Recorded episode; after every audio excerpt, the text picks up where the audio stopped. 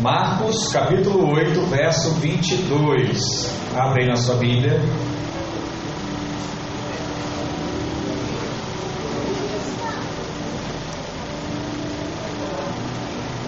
Hoje nós vamos falar sobre a bênção do segundo toque. Aleluia. Marcos 8, verso 22.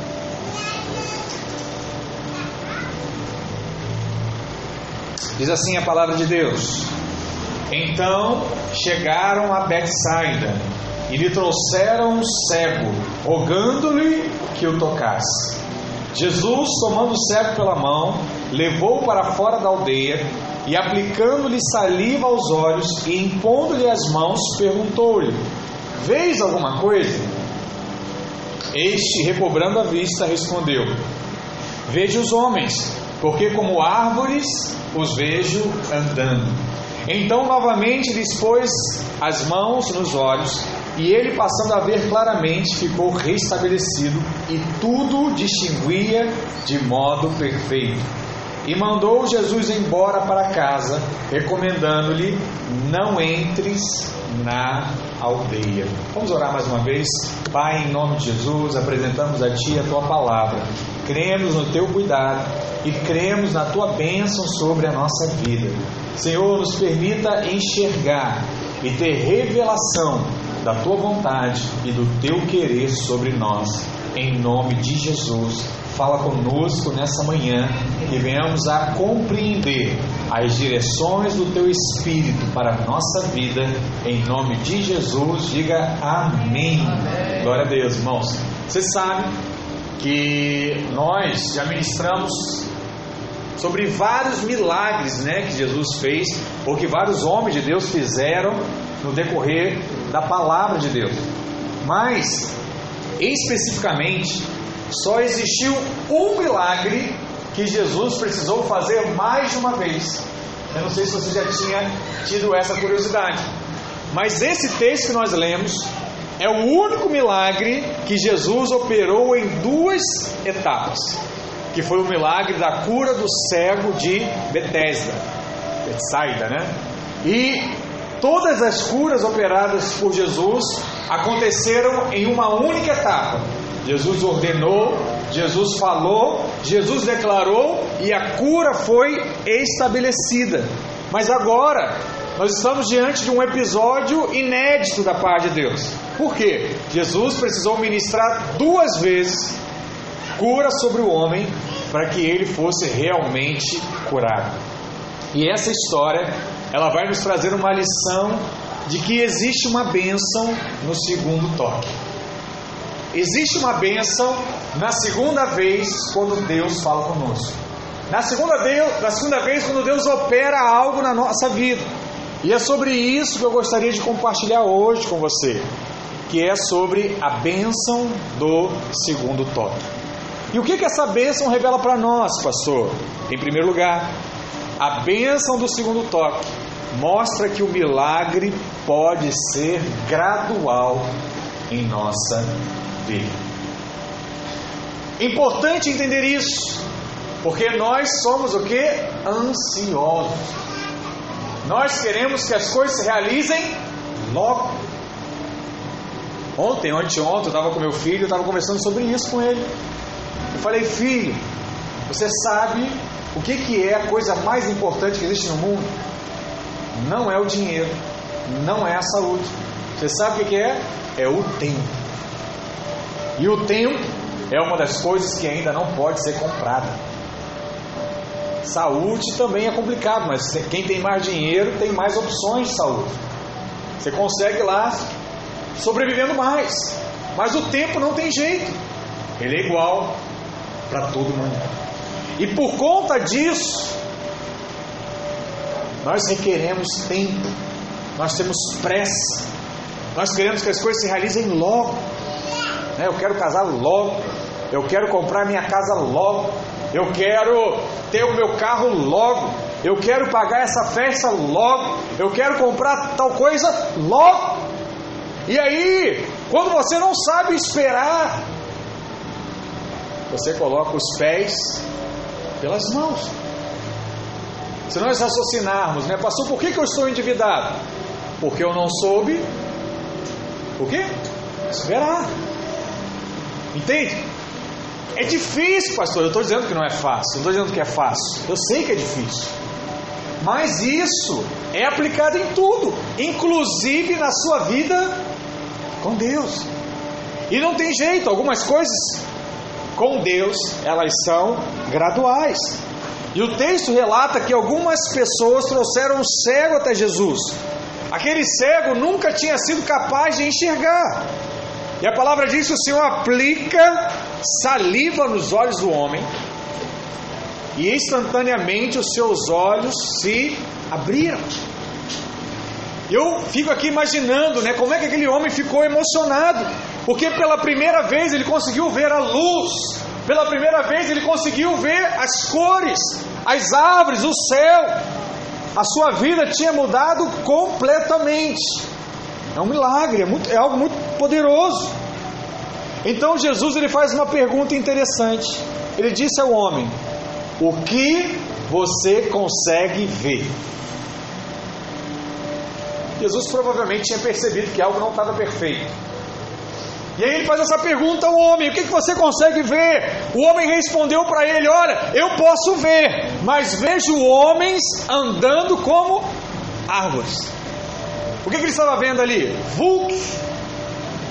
A visão ainda não estava plena. É como se ele dissesse assim: Olha, eu sou grato por ter alguma visão, mas está tudo fora de foco ainda. Não está perfeito, mas eu já sou grato porque eu já consigo ver. Que interessante aqui? Isso poderia ser o fim da história, mas Deus guarda isso. Ele não veio apenas para tornar você melhor, para que você fique bem o suficiente apenas para sobreviver. Não, ele veio para tornar a sua vida plena, abundante. É isso que a Bíblia diz. Ele nos fez mais do que abundantes na sua graça, no seu favor sobre a nossa vida. E é por isso que você tem uma vida saudável, e é por isso que você tem uma vida livre, e é por isso que você tem uma vida feliz. Porque essa é a vontade de Deus para você. E a Escritura diz que o Senhor Jesus tocou o cego novamente. E nesse segundo toque, os seus olhos foram completamente curados. Agora sim, ele tinha uma visão que perfeita. E eu creio que esse milagre, ele está registrado dessa forma para fortalecer a nossa fé. Porque isso nos mostra que em algumas vezes o milagre será gradual. Ele já aconteceu em uma medida, mas essa medida ainda não é o fim da promessa que Deus tem para você. E é isso que tem que ficar claro para nós. Porque muitos de nós somos como aquele cego Vimos a bondade de Deus. Ele nos ajudou. Estamos aqui hoje. Talvez você me olhe e fale assim, pastor, eu sou grato a Deus. Mesmo por não ter realizado o meu sonho, porque mesmo que o meu sonho ainda não tenha acontecido, muitas bênçãos já chegaram até mim, por isso eu sou grato. Esse é o pensamento de muitos. Muitos dizem, né, ah, pastor, mesmo que o meu filho ainda esteja desviado, eu sou grato a Deus, porque ele, Deus tem tocado a minha vida. Mesmo que não tenhamos conseguido aquele emprego, eu sou grato. Mesmo que não tenhamos nos casado ainda, eu sou grato. Aí a pessoa diz assim, né? Pelo menos podemos dizer que, como cego, Deus tornou as coisas melhores. Eu já consigo ver algum vulto. Eu consigo ver alguma mudança. Deixa eu te falar. Evidentemente, você tem que ser grato e contente pelaquilo que você já recebeu da parte de Deus. Mas aqui vai a revelação para você nessa manhã. Contente, mas não satisfeito, até receber a plenitude da bênção sobre a sua vida eu quero, eu preciso, eu creio e por isso eu continuo buscando a plenitude de Deus para minha vida, para minha família, para os meus filhos, para os meus negócios, porque eu creio que Deus pode me dar. Esse é o insistente. Esse é aquele que não desiste. Ele é, esse é aquele que crê nas promessas do Senhor. E isso significa o que, pastor? Receber o segundo toque do Senhor. Já vejo a pequena nuvem, mas eu espero a chuva. Eu continuo declarando a chuva e irá chover sobre a minha vida. Foi o próprio Senhor que percebeu que havia algo ainda incompleto. E hoje eu creio que Ele tem o segundo toque preparado para a sua vida também. O Senhor está fazendo isso. E o segundo toque é quando você sai totalmente da dívida, por exemplo. Esse é o segundo toque. O segundo toque é quando você sai completamente do vício. Pastor, eu tenho buscado Deus, sabe? Eu fumava dez maços, hoje eu fumo um cigarro. Eu quero me libertar, pastor. Amém. Deus vai te libertar completamente do vício. Deus vai te libertar completamente do pecado. Sabe? O segundo toque é quando o médico te procura e ele diz o seguinte: olha, não tem mais nada, você foi curado completamente. O segundo toque é quando toda a sua família se converte. Esse é o segundo toque do Senhor. O segundo toque de Deus é quando Deus abre as portas que você nunca sonhou em abrir. Nunca sonhou. Quando Ele te surpreende com a graça e com a sua bondade. Deus quer fazer isso. E Ele vai operar isso na sua vida em nome de Jesus. Basta crer nisso. Sabe? Nós precisamos ser gratos. Então, seja de fato grato pelo que Deus fez, mas prepare-se em receber a bênção completa. Não se contente com 50%, não se contente com 80%, com 90%. Fala assim: Deus, eu quero 100% da minha bênção. Porque é isso que está na palavra. Aquilo que ele prometeu, ele vai cumprir até completar todas as coisas. Em nome de Jesus. É promessa de Deus. Eu quero declarar que o segundo toque está vindo sobre a sua vida. E quando esse segundo toque entrar em ação, você vai experimentar de um favor que você nunca viu antes. Nunca viu antes. Pastor, o que, que vai acontecer? Eu não sei. Mas certas coisas vão aparecer. Sabe, você vai ser liberto das fortalezas. Você vai receber um novo nível de fé para crer de fato no milagre de Deus. Eu já te disse. Se Deus te mostrar tudo hoje, você não vai acreditar. Você vai cair para trás. Então Deus ele vai aumentando seu nível de fé dia após dia, para que você seja capaz de ver tudo aquilo que Ele tem para você. Tem essa ousadia, fala assim: Deus aumenta a minha fé. Você vai começar a ver coisas. Coisas. Lembra da mensagem semana passada? Visão? Você vai começar a ver coisas. E aí vai acreditar nelas. E aí você vai começar a tomar posse. A tomar posse. A tomar posse. E as coisas de Deus vão avançando na sua vida. Pare de declarar, irmãos, derrota sobre a sua vida. O cego talvez estivesse um pouco confuso, porque ele não conseguia ver perfeitamente. Pode estar embaçado, mas isso não é uma surpresa para Deus. Deus não está coçando a cabeça e pensando, né? Por que, que a visão desse homem está embaçada? Deus não está preocupado com isso. Não há dúvida no que Deus pode fazer, porque Deus ele controla todo o universo. Deus tem poder. E o que ele planejou para a sua vida, ei, rapaz, vai acontecer. Não tem jeito. Agora, isso pode não acontecer de uma vez só. Talvez tenhamos que esperar. E isso será um teste para a sua fé. O esperar é um teste da fé que Deus estabeleceu para a sua vida. Por isso que o que você precisa ouvir hoje pastor? É não desanime. Ainda que as coisas não aconteçam da forma que você espera, ainda que você não entenda, não desanime. Deus está cuidando de você. Há uma promessa de Deus para a sua vida. Você sabe qual é o processo de Deus? É o seguinte: você sempre vai enfrentar a sua maior luta quanto mais próximo você estiver da vitória. Pastor, a luta está gigante, meu coração está apertadinho. O que, que eu faço? Se chegou esse momento, é porque a vitória está batendo na porta. Não pare, não pare, porque o inimigo não estaria resistindo tanto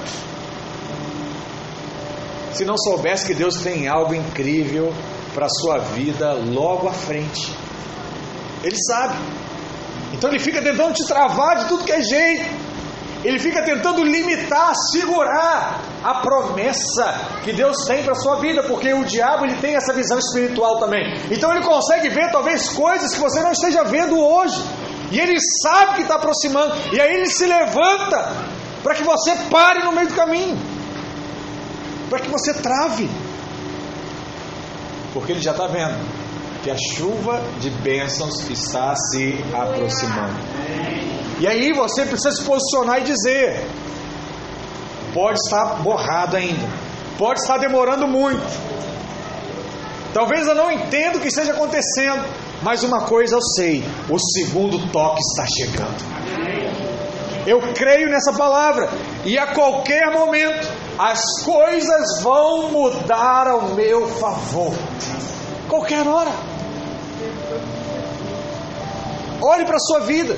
Veja quantas vezes isso não aconteceu. E veja se o processo não foi parecido com o que eu estou te falando.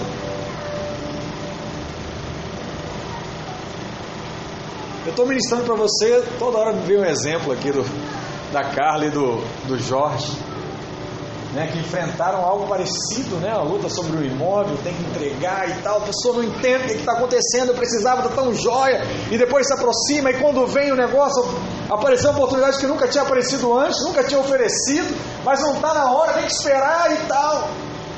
Estão entrando agora na promessa. Aleluia! Podiam ter desistido. Podiam ter dado um jeitinho, não, deixa eu procurar pela, pelo meu jeito, dar uma solução para isso. Teria uma solução? Provavelmente sim. Mas teria perdido talvez uma benção muito maior. Olha, como isso, irmãos, acontece na nossa vida o tempo todo. Se você olhar para a sua vida, você vai enxergar claramente esse processo que eu estou te falando. Deus fala, luta. Se você não desistiu, a promessa chegou a bênção chegou. Se chegou em uma área, vai chegar na outra também, na outra também, na outra também. O que, que eu preciso, pastor? Não desistir. A qualquer momento, Deus vai fazer. E quando você vive com essa expectativa, isso irá permitir Deus fazer grandes coisas na sua vida. Você não sabe quando o segundo toque pode acontecer. Por isso, o que, que temos que ter? Estar atentos. Pode ser hoje. Eu tenho que estar pronto. Eu tenho que estar crendo. Eu tenho que estar disponível. Porque Deus pode e Ele quer fazer. Pastor, o meu problema é encontrar alguém. Quem sabe? Deus não pode te mostrar essa pessoa hoje. Segundo toque. Sabe? Pastor, estou precisando de uma, uma solução para um problema físico, problema de saúde. Será que Deus não pode fazer isso hoje? Deus pode. Deus não faz nada pela metade. Ele começa e ele termina. Ele é o Alfa, ele é o Ômega, ele é o início, ele é o fim. Assim diz a palavra de Deus. Se ele começou, ele completa. Pode parecer impossível, mas Deus pode fazer o impossível. Não tente convencer a Deus. Ele pode, Ele quer e Ele vai fazer na sua vida. Pastor, o que, eu espero? O que, eu preciso? Esperar, continuar crendo. E todo o cuidado de Deus será operado na nossa vida, na sua casa, na sua família, porque essa é a bênção do Senhor. Ele vai tocar em você de novo. Bom, nós estamos vivendo esse novo recomeço, né? O início do quarto ciclo chegou a hora do segundo toque de Deus vir sobre a sua vida, para que você esteja ainda mais convicto das promessas, sabe? Tem coisas, olha para cá, tem coisas que vão acontecer com você nesse ano, com um único propósito, para que você crie ainda mais nesse Deus. Porque grandes coisas de fato vão acontecer. Nós vamos testemunhar isso. Toma posse. Em nome de Jesus. Segundo, a bênção do segundo toque mostra que o Senhor não faz nada pela metade. Nós lemos aqui, você ouviu, que aquele cego já estava enxergando após o primeiro toque. Mas a sua visão, ela ainda estava o que? Embaçada. Aquele cego, ele estava diante de Jesus, mas para ele, Jesus era como se fosse uma árvore. Ele não tinha a revelação completa daquele homem como o próprio Filho de Deus. E às vezes a visão que nós temos de Cristo ainda também é muito embaçada. Eu não estou dizendo aqui que você não nasceu de novo. Eu creio que todos aqueles que entregaram a sua vida a Jesus nasceram de novo. Mas muitas talvez precisem ainda do segundo toque, para que os seus olhos sejam agora abertos para a graça de Deus. O que é ter o olho aberto para a graça de Deus? É crer que mesmo você, do jeito que é, falível, Deus ainda assim, Ele quer te abençoar. Deus ainda assim, Ele quer favorecer algo sobre a sua vida, mesmo você tendo o estilo de vida que tem ainda. Tem irmãos que não conseguem ainda compreender isso, isso é revelação da parte de Deus. E por conta disso, muitos ainda misturam a lei com a graça. Ainda somos admiradores de Moisés. É como os discípulos no Monte da Transfiguração. Lembra daquela passagem? Está lá Jesus, Elias e Moisés aparecem. E de quem os filhos, de quem os discípulos falam? Caramba lá Moisés, caramba lá Elias, olha eles, apareceram. Deus é poderoso demais. Mas o mais poderoso estava ali, que era o próprio Jesus. Aquele não teve festa, não teve fama, não teve nada. Eles estavam admirados com a pessoa errada. E aí do alto se ouve uma voz: Este é o meu, este é o meu filho amado, a ele ouvi.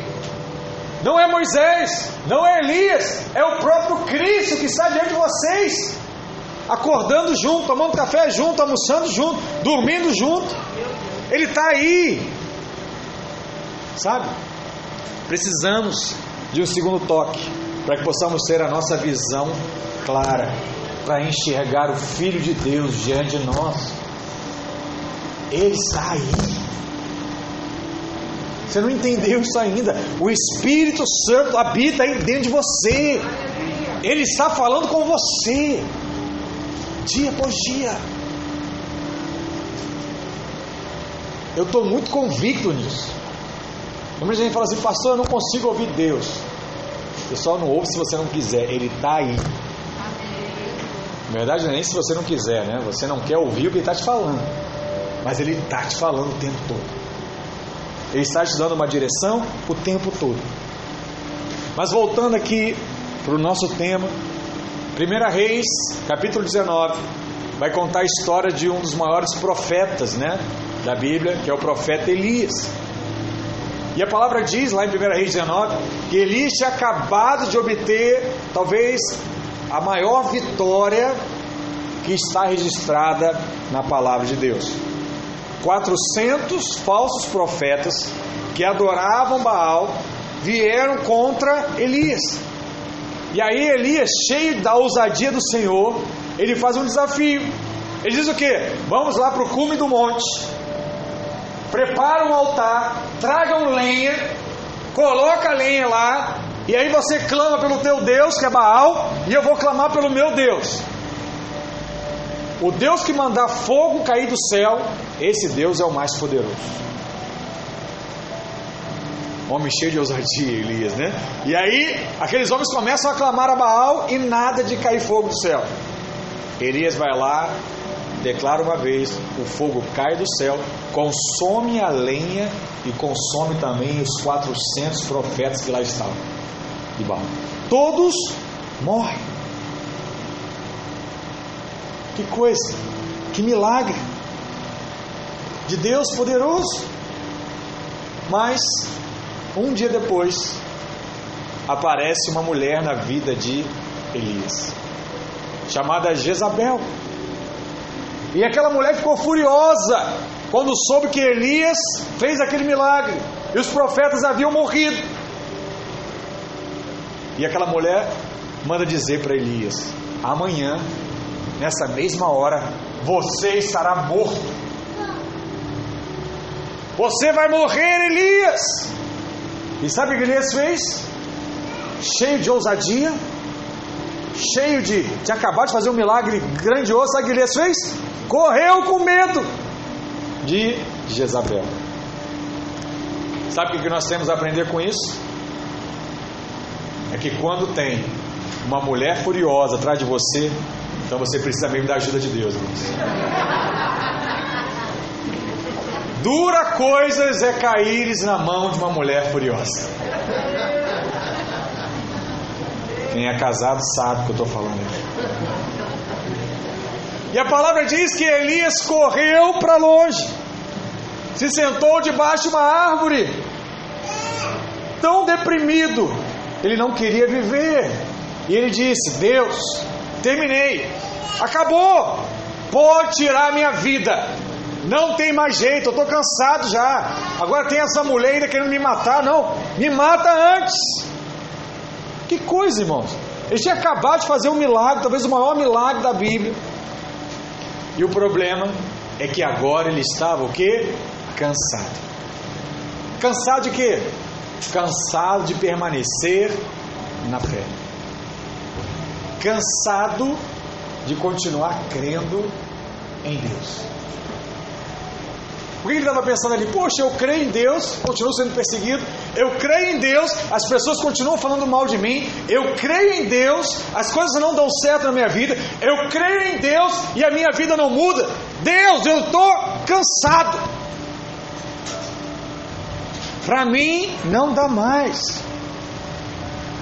Eu não sou Deus, não, mas eu já vi diversos homens me falando isso. A pessoa chegar para mim e falar assim: Pastor, para mim não dá mais. Já tentei. Já fiz de tudo. Cansei. Era a declaração que Elias havia feito.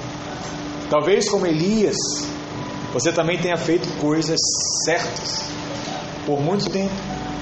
Creu por muito tempo. Orou por muito tempo. Permaneceu na fé por muito tempo. Viu a bondade de Deus no passado sobre a sua vida, mas agora você está o que? Cansado. Você perdeu a paixão. Você acha que nada mais vai acontecer na sua vida. Pastor, nada dá certo mais. Você que está pensando assim hoje, eu quero te dar uma boa notícia. Sabe qual é a boa notícia? A boa notícia é que Deus não desiste de nós. Se você estiver cansado, se você estiver desanimado, ainda assim, Deus não desiste de você. Quando Jesus estava no caminho da cruz, a palavra diz que ele ficou tão cansado e tão fraco. Ele tinha tomado lá chibatadas, ele tinha pago lá a, a, a pena daquela época. E a palavra diz que quando ele estava caminhando com a cruz, ele cansou e caiu. Lembra dessa história? O que aconteceu logo depois? Deus enviou um homem chamado Simão para carregar a cruz para ele, para ajudá-lo a cumprir aquela missão. Sabe o que Deus está nos ensinando com isso? É que Deus sabe que haveria momentos em que ficaríamos cansados. Deus sabe que haveria momentos em que nós cairíamos. Haveria momentos que você ficaria desanimado. Haveria momentos até que você ia desistir do seu sonho. Deus sabe de tudo. Ele sabe até do seu futuro. E Deus não olha para você e diz assim: Olha, que pena, você deveria ter tido mais fé. Você sabe que você está assim hoje? Que você abandonou a sua fé, rapaz. Porque você é um incrédulo. Não é assim que Deus fala conosco. Em vez disso, Ele olha para você e diz assim: Olha, eu vou enviar alguém para te ajudar nessa caminhada. Eu vou colocar alguém aí para injetar fé nesse coração que está meia bomba. Eu vou colocar. E ele vai enviar alguém para dar uma vida nova nesses sonhos que estão adormecidos na sua vida. E sabe o que ele está fazendo? Ele está fazendo isso hoje. Pastor, eu não quero ser motivado. Não, filho, eu não estou te motivando. Eu estou declarando a palavra de Deus para a sua vida. É muito maior do que uma autoajuda, uma motivação simples. É a própria palavra. Talvez a pessoa que Deus está te enviando sou eu hoje. É essa palavra que você está ouvindo hoje. Porque a melhor parte da sua vida ainda está à sua frente, ainda está chegando. Deus tem novas amizades, Deus tem novas oportunidades, Deus tem novas vitórias, novas montanhas que você vai escalar e Ele vai te ajudar para isso. Deus tem todas essas promessas. Algumas pessoas pensam que, por serem pessoas de fé, devem ser super-homens, né? mulheres maravilhas. Nunca ter um ponto de, um pingo de dúvida, pastor. Homem de fé não tem desânimo. Homem de fé está lá, firme, dia após dia, crendo. Deixa eu te contar um segredo. Ninguém consegue ser 100% de fé todo dia. Tem hora lá que a perna balança, dá uma tremedeira, sabe? O coração acelera. E agora o que vai ser da minha vida? E agora o que vai ser da minha casa? E agora o que vai ser do meu casamento? E agora o que vai ser da minha empresa? E agora? E agora? É assim, não tem jeito. Ninguém consegue ser forte o tempo todo. Eu estou dizendo isso. Talvez você está aqui, você fala assim, pastor, eu estou deprimido. Eu estou pensando em desistir dos meus sonhos. Eu estou sem paixão pela minha vida, eu estou cansado. Mas é por isso que você precisa ouvir essa mensagem. Porque Deus ainda não terminou aquilo que Ele começou em você. Eu estou aqui para reanimar, para reativar essa fé. Ele vai tirar você desse buraco. Ele vai colocar seus pés sobre a rocha. Esse tempo vai passar. O segundo toque está chegando. Essa é a promessa de Deus. Elias, ele estava tão deprimido que ele não queria mais viver. Sabe o que ele pediu? Para Deus, a morte. Deus, me mata. Não aguento mais isso. No Novo Testamento tem um exemplo de Paulo, né? Paulo pediu algo parecido, né? Me leva. Jesus também pediu, né? Passe de mim esse cálice. Para você ver como as pressões sempre existiram. Mas aí ele vai e pede para Deus morrer. O que você acha que Deus diria para ele? Talvez, né, você que é mais firme, mais duro, você fala assim: Ô Elias, eu acabei de fazer chover fogo do céu. Eu acabei de mostrar para você o meu favor, a minha proteção. E você vai deixar essa mulher te fazer desistir? Você vai deixar essa mulher te fazer esquecer as minhas promessas? Que está acontecendo com você, rapaz? Você está doido? Não é assim que às vezes nós queremos motivar as pessoas que estão do nosso lado? Esse é o conselho.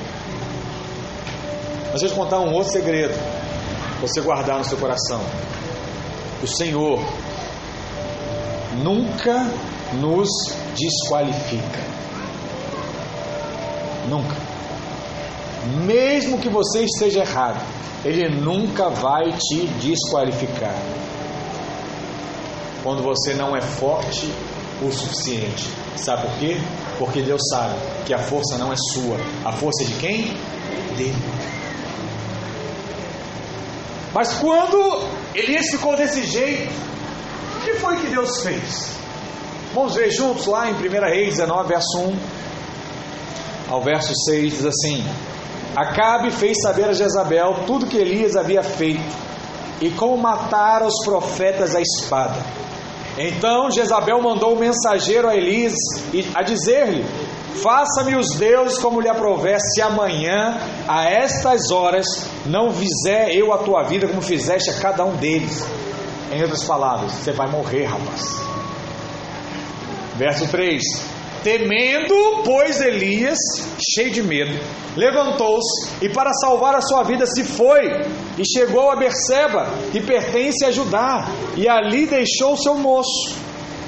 Ele mesmo, porém, se foi ao deserto, caminho de um dia, e veio e se assentou debaixo de um zimbro e pediu para si a morte. E disse: Basta, toma agora, ó Senhor, a minha alma, pois não sou melhor do que meus pais. Deitou-se e dormiu debaixo do zimbro. E eis que um anjo do Senhor tocou e lhe disse: Levanta-te e come. Verso 6. Olhou e ele viu junto à cabeceira um pão cozido, sabe? Estava pronto, estava preparado, sobre as pedras em brasa e uma botija de água. Comeu, bebeu e o pior, né? Aqui a crise. Qual foi a crise? Voltou no fim. Fala sério. Tu não fica chateado, né? E aí, o que você vai dormir?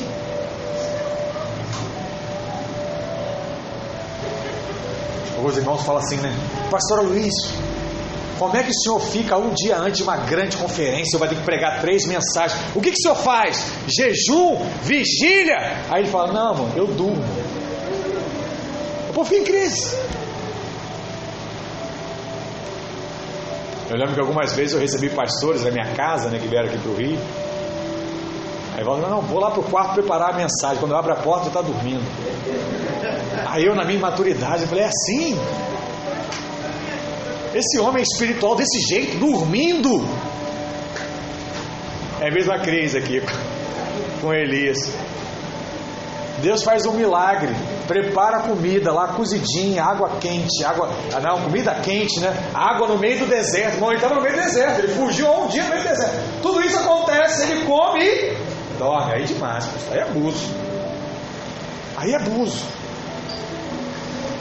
A escritura diz que o anjo do Senhor veio a Elias e o tocou, dizendo assim: Filho, levanta, come.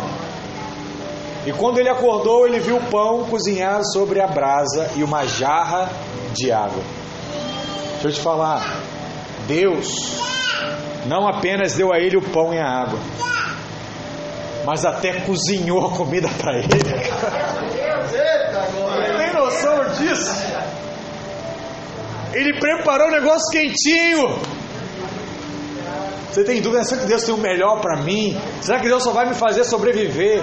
Não, Deus te dá e ainda te dá do melhor. Deus podia ter dado força a Elias para ele sair, para ele caçar, né, para ele achar água, para ele encher a jarra de água. Mas não. Deus falou assim: assim como ele está quietinho, eu vou só acordar Elias, está na hora. Não tinha despertador naquela hora, está na hora. Aí ele acorda e já está tudo pronto. Quem já viveu isso? Isso é bom ou não é bom, irmãos? Já está tudo pronto. Isso mostra o que? A graça dele sobre a nossa vida. Mas a palavra diz que esse primeiro toque, porque a Bíblia diz, né? O anjo tocou. Esse primeiro toque não foi o suficiente. Assim como Elias, o anjo do Senhor, ele precisou vir pela segunda vez. E esse segundo toque não foi só para lhe dar um novo fogo, uma nova paixão, mas foi para empurrar Elias para o cumprimento do propósito de Deus na sua vida. E o segundo toque é o que? é quando você vê tudo claro. Já viu? Tem vezes você fala assim, pastor, eu sinto que Deus está me levando para fazer algo. Mas eu não sei o que é ainda. Você está vendo o que? A árvore. Você está vendo o vulto. Mas tem uma hora que você vê tudo claro. Seus olhos ficam totalmente expostos ao propósito de Deus. E aí nessa hora você recebe a sabedoria e a visão espiritual para entrar no propósito de Deus. Então lá no verso 7 de 1 Reis 19, olha o que a palavra diz: Voltou segunda vez o anjo do Senhor e tocou, amém? Diga assim: segundo toque. Ele diz: Levanta-te e come, porque o caminho te será sobremodo longo. Levantou-se, pois, comeu e bebeu, e com a força daquela comida caminhou quarenta dias e quarenta noites até Horebe, o monte de Deus. Sabe o que significa aqui? O segundo toque? É que quando você experimenta do segundo toque, a provisão ela é tão grande sobre a sua vida que ela te permite chegar até o cumprimento do propósito de Deus na sua vida. Deus não faz nada pela metade. Entrega o seu caminho a Ele, confia nele e tudo Ele fará, porque aquele que começou a boa obra em vós é fiel e justo para completá-la até o dia do Senhor. Pastor, quando é que eu sei que Jesus está voltando? Se completar tudo aquilo que Deus prometeu a você, ele volta hoje. Não completou ainda, ele está chegando. Ele está chegando.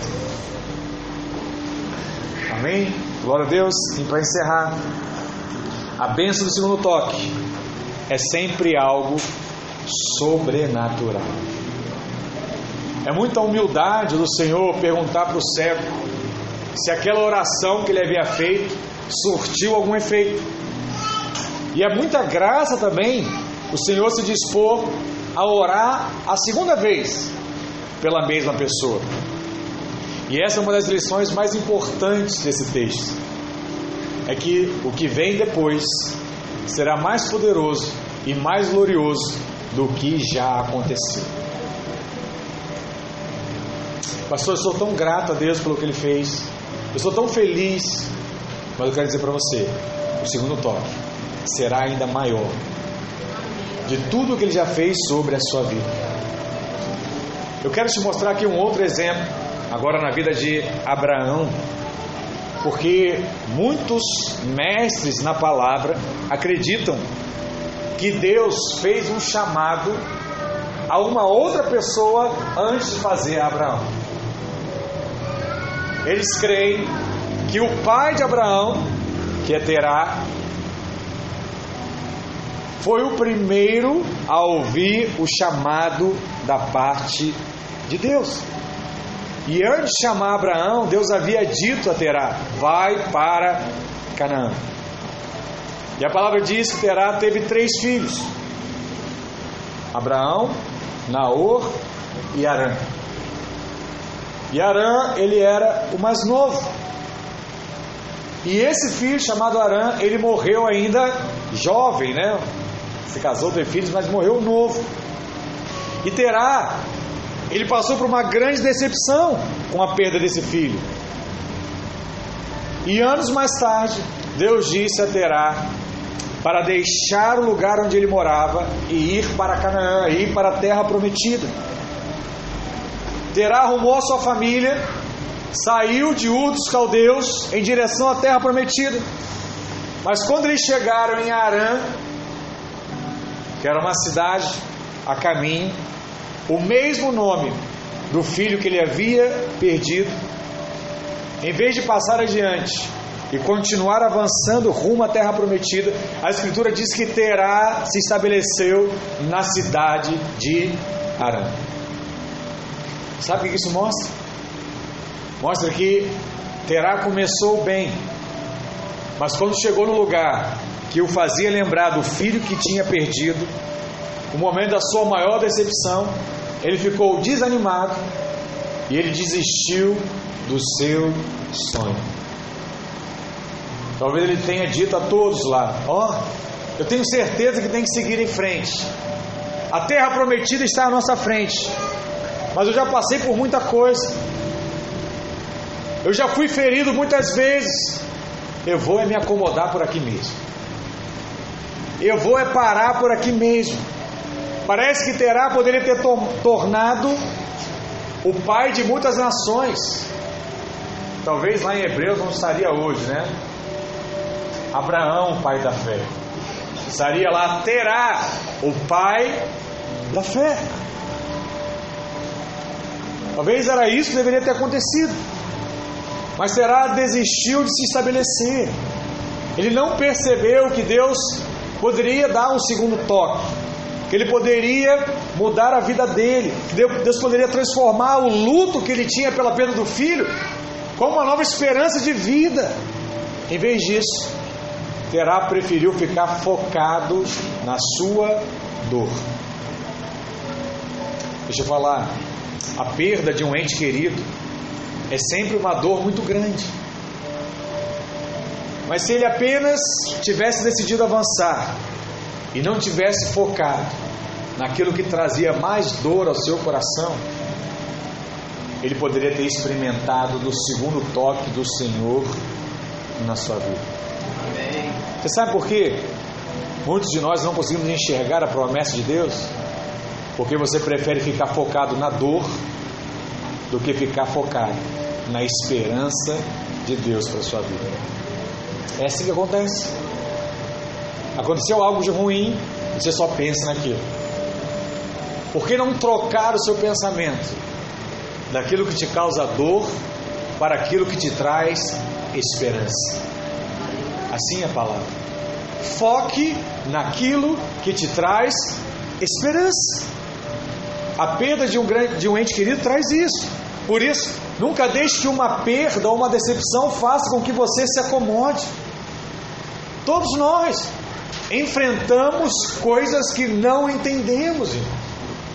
Quem vos fala aqui hoje enfrenta isso claramente. Coisa que você não entende. Nem sempre entendemos tudo que acontece. Qual é o segredo aqui? não desistir. Qual é o segredo aqui? Continuar crendo que é Deus que faz, que é Deus que mostra, que é Deus que estabelece, que é Deus que cura, que é Deus que liberta, que é Deus que salva, que é Deus que abençoa, que é Deus que favorece. É Ele. O que nos resta é crer. Passe pela dor, passe pela rejeição, passe pelo fracasso, passe até pelo erro. Mas não pare. Não pare. Se você continuar avançando, você vai entrar na terra prometida. No lugar da vergonha, você terá dupla honra. Essa é a promessa de Deus. Mas precisamos entender que o segundo toque sempre fará muito mais do que nós poderíamos imaginar. Quem lembra aqui o exemplo de Jó? Jó foi alguém que passou por muita decepção. Ele perdeu saúde, ele perdeu seus negócios, ele perdeu seus filhos em um único dia. Todos eles. Mas ao final, a palavra diz que o Senhor restaurou tudo em dobro. Jó 42, verso 10 diz: Mudou o Senhor a sorte de Jó quando este orava pelos seus amigos, e o Senhor deu-lhe o dobro de tudo o que antes possuía. A palavra diz que Jó tinha dez filhos que morreram em uma terrível tempestade. A palavra diz que ele ficou arrasado, mas, passado um tempo, Deus foi e lhe deu mais dez filhos. E agora ele tinha dez filhos no céu e dez filhos na terra. Tinha o que? O dobro. Tinha agora vinte. E o que é interessante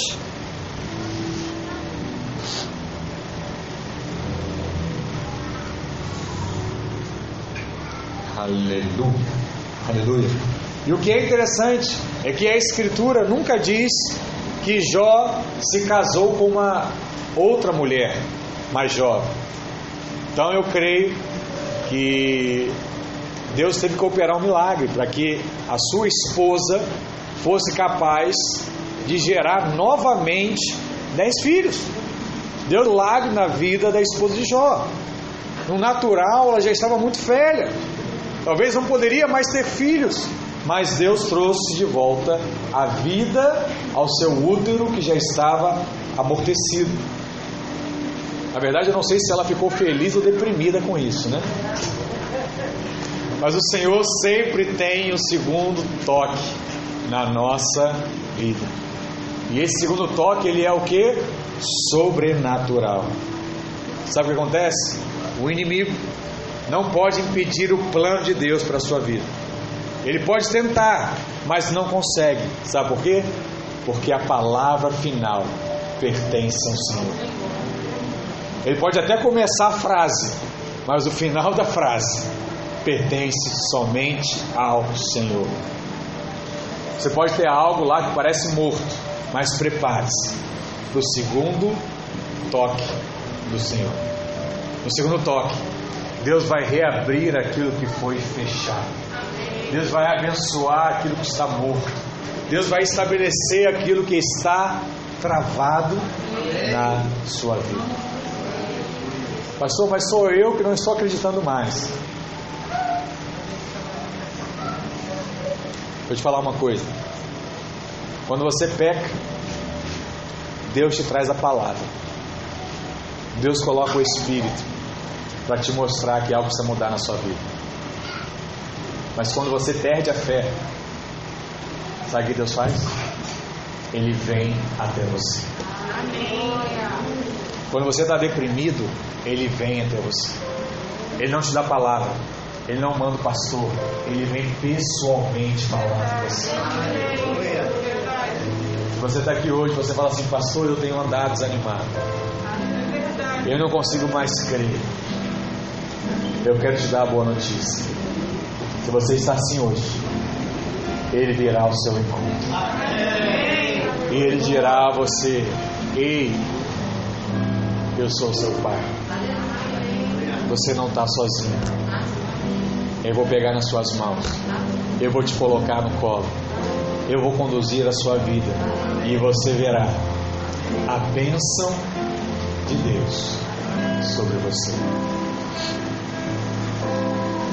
Eu sei que nessas horas, aquilo que você mais pensa é em desistir. Mas eu quero dizer que quando o diabo acha que está pronto para vencer, é hora que Deus vem dar uma rasteira nele e te pega no colo. Não ache que Deus te abandonou. Não ache que Ele vai abrir mão de você porque você não crê mais como antes. Se você está aqui hoje, é porque Deus quer te dar uma nova esperança. Ele quer tocar o seu coração. Pastor, mas eu não mereço. De fato, nós não merecemos. Mas Ele quer preparar o café da manhã para você hoje. Ele quer preparar o seu almoço. E essa comida que Ele vai liberar sobre a sua vida agora, ela vai te dar forças para você sustentar uma caminhada ainda mais longa. Caminhos ainda mais longos. Um nível de fé ainda maior para quando você olhar para o seu passado, você falar assim: Isso para mim agora é fichinha. Eu estou num outro nível com Deus. Toda vez que você pensa em desistir e você clama a Deus, Ele te fortalece para você ir mais longe. Se você olhar para o seu passado, você vai lembrar de marcos como esse Momentos que você pensou em parar. Você pediu ajuda a Deus. Ele te sustentou. E você foi mais longe do que você tinha ido até aquele momento. Assim será hoje também. Pastor, é normal? É normal. Horas que ficamos cansados. Tem horas que não conseguimos mais acreditar que Deus pode fazer. E nessas horas, Ele precisa vir ao nosso encontro, fortalecer a nossa fé e nos sustentar. Se você está assim hoje, eu quero dizer que Ele vai te sustentar. Nós vamos caminhar ainda mais longe. Deus vai te usar de uma forma sobrenatural. Porque Ele tem algo muito forte para a sua vida. Em nome de Jesus. Fica de pé aí onde você está.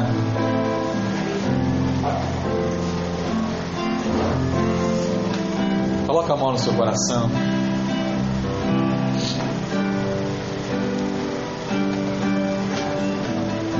Pastor, até quando eu posso crer que Deus pode fazer algo na minha vida? Enquanto esse coração aí estiver batendo e você estiver percebendo pulsação aí, esse é o sinal que Deus ainda pode fazer algo na sua vida. Eu quero orar e declarar que hoje o Senhor falará algo ao seu coração. Você não está sozinho.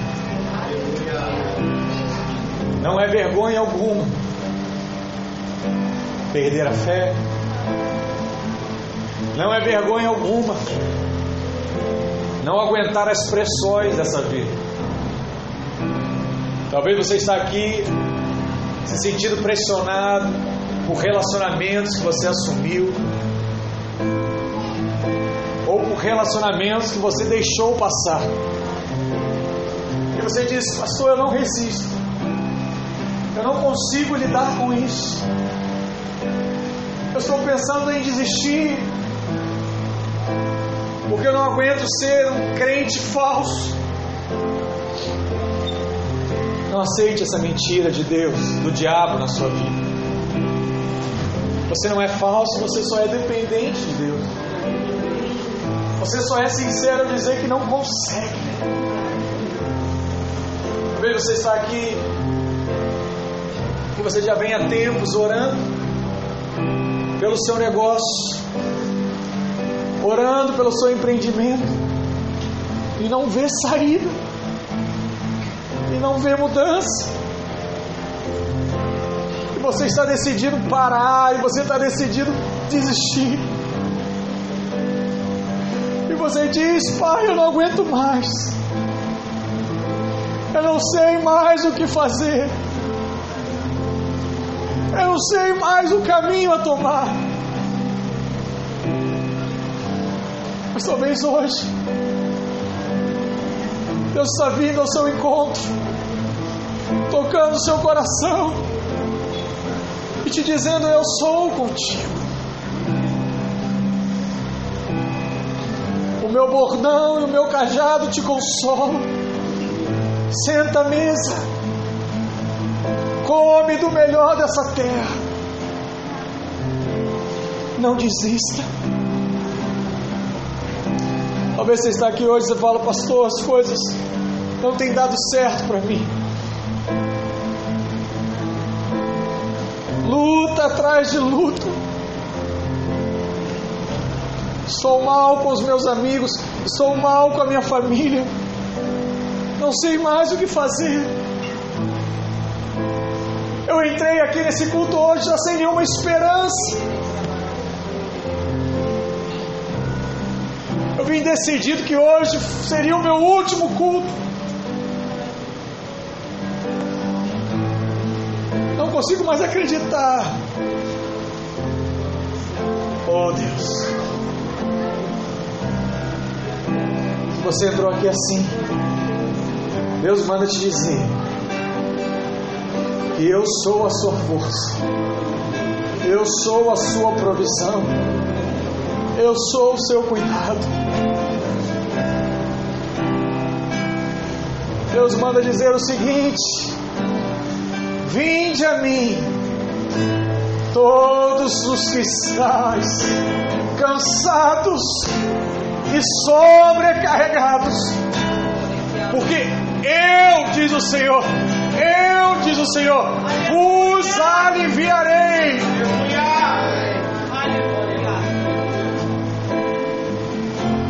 Porque o meu jugo e o meu ensino não é um ensino de condenação. Eu não vim para te mostrar qual é o seu erro. Eu não vim para te mostrar qual é a sua, sua falha. Eu vim para te mostrar que eu sou Deus e estou acima de todas as suas falhas. E mesmo do jeito que você é, eu continuo sendo Deus, eu continuo querendo te sustentar, eu continuo querendo te levantar, eu continuo querendo te abençoar, eu continuo querendo te favorecer, eu continuo querendo te abençoar, eu continuo querendo abrir as portas sobre a sua vida, porque eu sou o seu Deus, eu sou o seu Pai. Se um pai natural não é capaz de dar pedra a um filho que tem fome e pede comida, eu, sendo seu Deus, farei coisas ainda maiores. Ainda maiores. Senhor, encha nessa hora os seus filhos com um novo nível de fé, com um novo nível de realidade espiritual, uma nova assim como foi pregado, o segundo toque, o segundo toque, o segundo toque, sinta o Senhor tocando a sua vida, o seu coração, te estabelecendo para um novo tempo de Deus. Receba.